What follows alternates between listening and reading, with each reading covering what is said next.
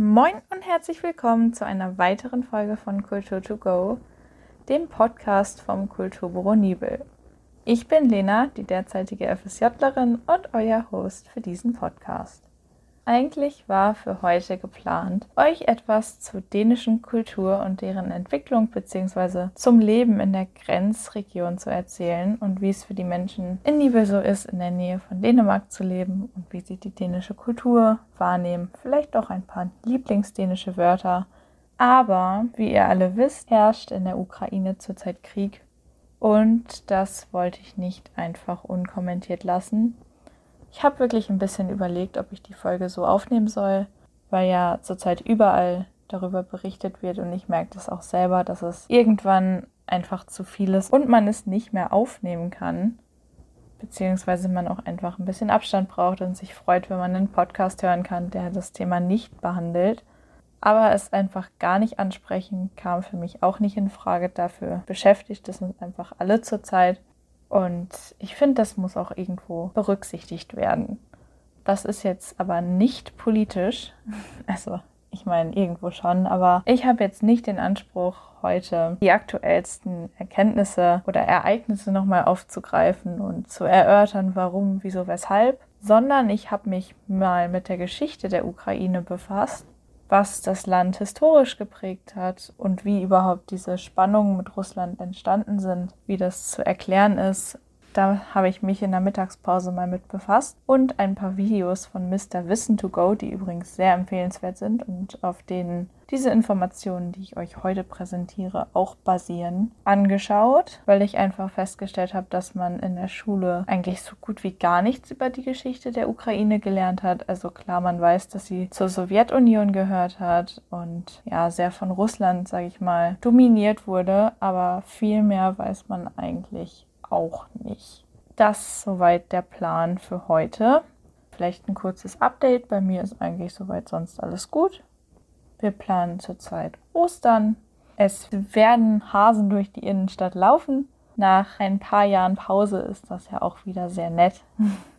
Und da freuen wir uns auch alle schon drauf. Und das ist zurzeit in Planung. Außerdem hat Nibel bald fünf Jahre Fairtrade Town Geburtstag, im März sogar noch. Dazu wird es auch ein paar Aktivitäten geben. Aber dazu, wie gesagt, mehr in der nächsten Folge. Heute soll es wirklich nur um die aktuelle Situation gehen. Und das ist sozusagen eine Bonus-Episode. Dementsprechend wird es auch außerplanmäßig nächste Woche schon die nächste Folge geben, die sich dann mit der geplanten dänischen Kultur befasst und noch ein paar mehr Updates gibt, was eigentlich so in letzter Zeit passiert ist. Ja, dann würde ich sagen, steigen wir auch gleich mal ins Thema ein. Und zwar erstmal mit der Bedeutung des Wortes Ukraine. Das heißt nämlich übersetzt so viel wie Grenzland und spiegelt eigentlich auch schon ganz gut die Geschichte wider. Denn die Ukraine gehörte bzw. wurde im Laufe ihrer Geschichte immer von verschiedenen Mächten dominiert. Und zwar eigentlich immer von den angrenzenden, die das Land dann als Teil ihres eigenen betrachteten. Das hatte geografische, aber auch politische Gründe. Im 8. Jahrhundert kamen dann Händler aus Skandinavien in die Ukraine und gründeten zusammen mit den Menschen vor Ort den Staat Kiewer Rus. Daraus resultierte dann, dass Kiew im 11. Jahrhundert eine florierende Stadt mit ungefähr 40.000 Einwohnern war und auch wirklich ziemlich viel Macht hatte. Die Kiewer Rus zerfiel aber dann im 12. Jahrhundert und daraus hat sich mehr oder weniger Moskau bzw. auch Russland entwickelt aus diesem Bündnis. Und deswegen gibt es auch die Diskussion, wer eigentlich sozusagen Erbe der Kiewer Rus ist, ob es jetzt immer noch Russland ist oder wirklich die Ukraine selber. Und daraus resultiert eben auch die Frage, wozu die Ukraine eigentlich gehört. Ist es ein eigenständiges Land oder gehört es halt eben mit zu Russland irgendwo? Wie man sich denken kann, argumentiert Russland eben, dass die Ukraine zu ihnen gehört. Das Land ist halt auch dementsprechend gespalten. Also da komme ich auch später nochmal zu, dass die eine Hälfte sich eher Russland zugehörig fühlt und die andere Hälfte sich eher dem Westen zugehörig fühlt, beziehungsweise auch die Ukraine eher als eigenes Land begreift. Im 18. Jahrhundert dominierte Russland die Südukraine und erweiterte dann das russische Gebiet auch dahingehend. So ist dann Neurussland entstanden. Unabhängig wurde die Ukraine erst, also zum ersten Mal ähm, 1917 und hatte dann auch ihr eigenes Parlament. Das hielt, wie ihr euch anhand der Jahreszahl schon denken könnt, nicht allzu lange an. Dann kam nämlich Stalin und somit auch die sowjetische Union. Und dementsprechend war das dann mit der Unabhängigkeit der Ukraine sehr schnell vorbei. Dann gab es auch noch eine Hungersnot 1932-33. Als Grund dafür wird Stalin bzw. seine Politik eben angegeben. Und zusätzlich war die Ukraine eben auch noch einer der Hauptschauplätze im Zweiten Weltkrieg. Heißt, viel Gebiet wurde vor allen Dingen auch zerstört und viele Menschen sind gestorben und mussten unter diesem Krieg leiden, was das Land an sich auch einfach zerstört hat. Nach 1945 war es dann halt Teil der Sowjetunion. Und dann, was wir auch alle vermutlich noch gut in Erinnerung haben, war der Skandal bzw. die Invasion Russlands der Krim. Und die Krim war ursprünglich ein Geschenk an die Ukraine von der Sowjetunion 1954. Allerdings eigentlich ursprünglich nur symbolisch gedacht, weil man ja davon ausgegangen ist, dass die Ukraine immer weiterhin Teil der Sowjetunion bleiben wird und diese Union eben bestehen bleiben würde, was ja dann letztendlich nicht eingetreten ist. Aber deswegen hat man ursprünglich die Krim der Ukraine geschenkt. Richtig unabhängig wurde die Ukraine aber erst am 24. August 1991, was ja dann auch noch gar nicht so lange her ist. Aber die Suche nach der eigenen Identität beschäftigt das Land, würde ich mal behaupten, immer noch. Im Westen gibt es, wie gesagt, eher eine Orientierung Richtung Europa. Und die Menschen, die dort leben, haben das Verständnis, ukrainisch zu sein, also sehen auch die Ukraine als eigenständiges Land und identifizieren sich damit. Im Osten und auf der Krim herrscht allerdings eine große Verbundenheit zu Russland, auch einfach geografisch bedingt und eben historisch. Daraus resultiert eben, dass die Außenpolitik der Ukraine meistens sich in beide Richtungen gerichtet hat, also einerseits eben nach Westen zur EU bzw. Europa hin andererseits dann nach Osten zu Russland hin. Und das hat dann eben zur Folge, dass beide Seiten die Ukraine als Verbündete haben wollen, was ja dann auch zu Konflikten führen muss irgendwo. Und ja, seit 2014 gibt es allerdings eine relativ klare Orientierung hin zur EU und zur NATO, da viele Menschen in der Ukraine Sicherheit und Frieden sich wünschen. Auf jeden Fall ein Bedürfnis, was man jetzt als begründet ansehen kann da Sicherheit und Frieden in der Ukraine nicht garantiert ist. Das mit der Krim und Russland war übrigens 2015. So viel erstmal zur Geschichte. Jetzt, wo wir etwas über die Historie der Ukraine wissen, würde ich euch noch kurz etwas zu den Ereignissen erzählen, die jetzt passieren. Wie ihr alle bestimmt mitbekommen habt, gab es Raketenangriffe von russischer Seite aus auf die Ukraine, unter anderem Kiew davon stark betroffen. Das russische Militär ist eben eingewandert sozusagen. Dann gibt es noch das Problem, dass die Regionen in der Ukraine, also die Region Donetsk und Luhansk, eine starke Orientierung nach Osten haben, beziehungsweise sich als souverän ansehen und unabhängig von der Ukraine. Das ist öffentlich beziehungsweise von ukrainischer Seite nicht so anerkannt. Putin hat allerdings das jetzt anerkannt und behauptet, er wolle ihnen Schutz bieten, diesen Regionen, und die Gefahr von der Ukraine abwenden. Eins seiner Statements, was in dem einen Video von Mr. Wissen to Go auch noch aufgetaucht ist, war, niemand sollte daran zweifeln, dass ein direkter Angriff auf unser Land zur Zerstörung und zu schrecklichen Konsequenzen für jeden potenziellen Aggressor führen wird. Das hat Putin am 24. Februar gesagt. Das ist ja eine Drohung an alle Länder, die sich im Prinzip einmischen wollen, beziehungsweise der Ukraine helfen. Mal schauen, was er davon wirklich wahr macht, beziehungsweise was er damit genau meint. Hoffentlich werden wir das nicht erfahren müssen. Es gibt ja auch noch das Gerücht, dass Soldaten aus Belarus ebenfalls Russland unterstützen, beziehungsweise das russische Militär und sich auch in der Ukraine befinden. Das ist allerdings nicht öffentlich bestätigt.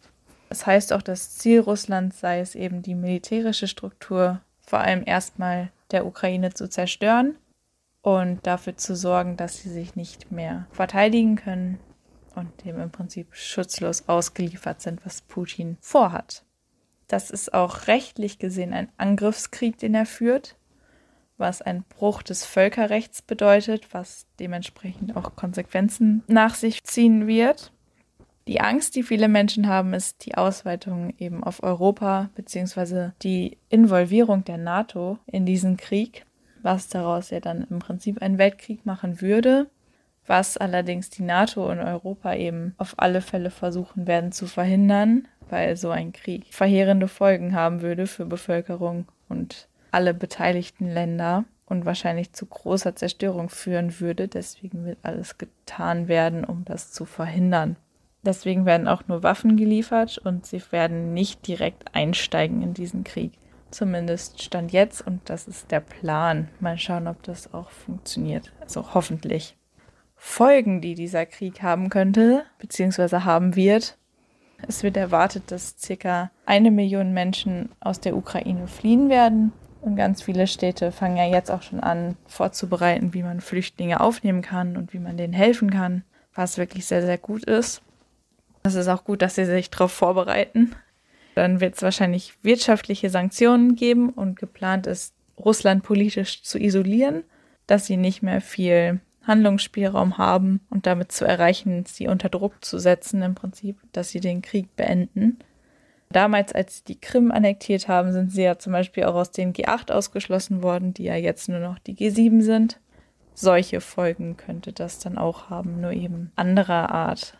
Für uns bedeutet das wirtschaftlich vor allen Dingen, dass Preise steigen werden, wahrscheinlich für Energie, Holz oder auch eben Reisen schwerer werden, die in Richtung Russland sich richten.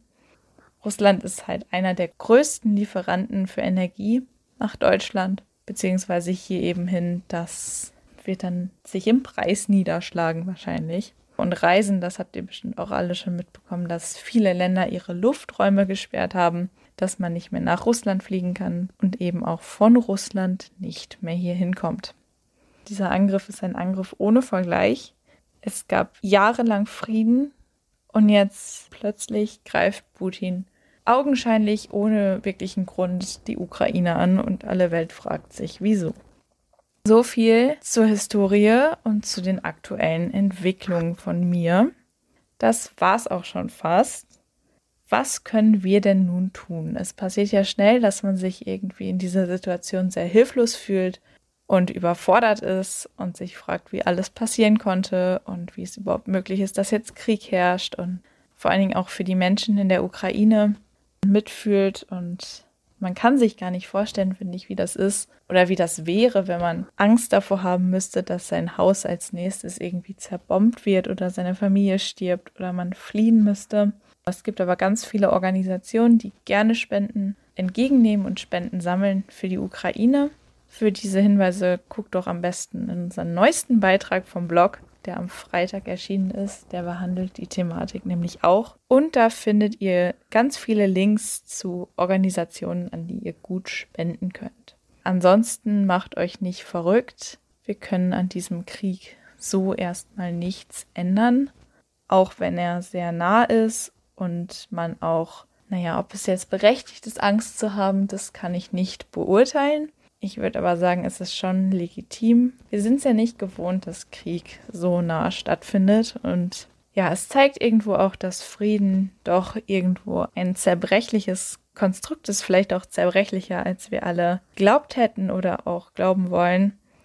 Man wägt sich ja doch immer in Sicherheit und man kennt es ja auch glücklicherweise nicht anders. Aber es zeigt eben, wie wichtig es ist, Bündnisse zu schließen und auch den Frieden zu wahren.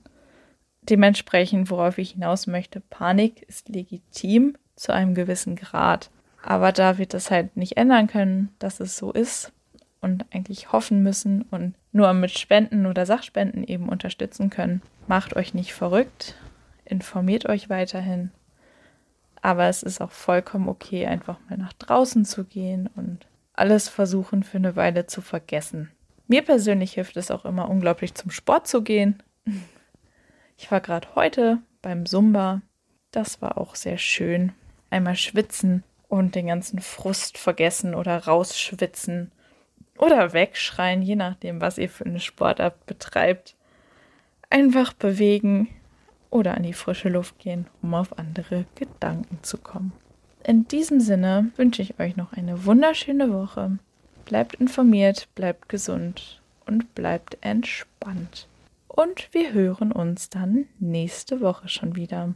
Vielen Dank fürs Zuhören und bis dann. Nächste Woche gibt es dann wieder eine reguläre, gewohnte Folge. Da werde ich dann vermutlich auch nicht nochmal auf die aktuelle Situation eingehen. Seht mir das nach, dass ich das nicht jede Folge erneut erwähnen werde. Natürlich sind meine Gedanken auch weiterhin bei den Menschen in der Ukraine und ich habe das Thema logischerweise wie alle anderen auch nicht vergessen dann. Aber ich werde es eben nicht jede Woche erneut erwähnen. Das habe ich jetzt hiermit getan.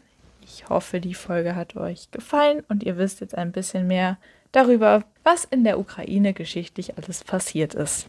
Wenn ihr noch weiterhin informiert bleiben möchtet, dann folgt uns doch auch gerne auf Instagram und Facebook. Guckt bei uns am Blog vorbei. Den könnt ihr auch mit nach draußen nehmen und dann dort auf eurem Handy lesen.